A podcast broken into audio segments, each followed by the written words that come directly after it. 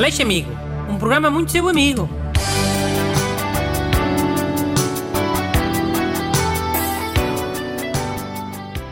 Bom dia. Este é o programa que tem sido muito vosso amigo. E hoje está cá o ajudante Renato Alexandre. Já, sejam amigos, people. Lê lá a primeira carta, Andore. Caro Doutor Bruno, cá em casa usamos um copinho para colocar as escovas de dentes. Disto resultam dois problemas. Primeiro, há sempre um depósito de água toda suja que se cria em pouco tempo no fundo do copo.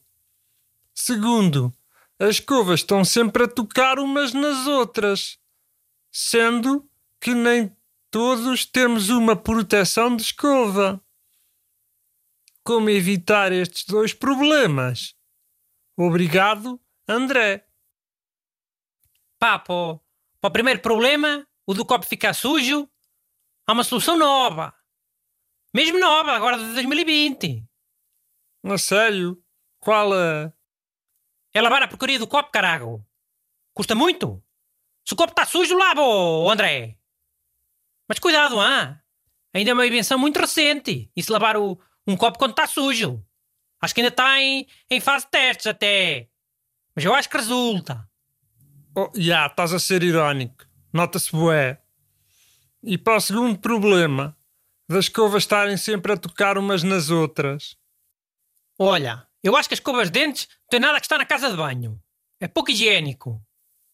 Mas não é na casa de banho que se lava os dentes. É pouco higiênico porquê? Muitas razões. Não é na casa de banho que as pessoas fazem cocó e xixi? Ou é num barraco na rua, como em 1920? E que eu saiba, as partículas de, de cheiro de cocó e xixi ficam no ar. E depois aterram na escova de dentes, que até deve estar úmida. E absorve as partículas de cocó e xixi. Hum, nunca tinha pensado nisso, por acaso. Eu acho que cada pessoa devia guardar muito bem a sua escova de dentes. Numa caixinha. Tipo aquela que havia para as canetas Parker. Sabes? Já sei. Eu ando sempre com a minha escova. Se não sabe Deus que partículas e, e cheiretes é que ela anda a absorver o dia todo. LOL. Deves andar sempre com ela, deves. Tens a escova agora contigo? Olha, por acaso até tenho. Fogo. Já parece bem limpinha. Já chega. A caixinha não pode ficar aberta muito tempo. Senão a escova absorve o teu ar. Lê lá a segunda carta de hoje. Olha, esta é uma beca longa, por isso resumi. É do Francisco Torrão. Ele e a mulher foram agora pais de uma menina, né? E queriam que o ajudasse a escolher o nome. Não querem ter um nome de velha. Tipo, para pa não ser bebê criança com nome de velha. Nem o um nome de garota. E depois daqui a muitos anos ser uma velha com nome de garota. Tens alguma solução para esta cena? Tenho. Esta é uma questão que eu já falei muitas vezes. Essa dos nomes de velhos e de garoto. Já disse que o ideal era as pessoas terem um nome de garoto quando nascessem. Tipo Fábio, Ruben, Kaeli, ou Filipe, Cátia, Raquel e... E depois poderem mudar eh, quando fizessem 40 ou 50 anos. Para um nome mais adulto, mais de velho. Tipo o quê? Pá, Emílio, Abílio, Américo, Irene, Celeste, Maria da Conceição, Lourdes, sei lá, tantos.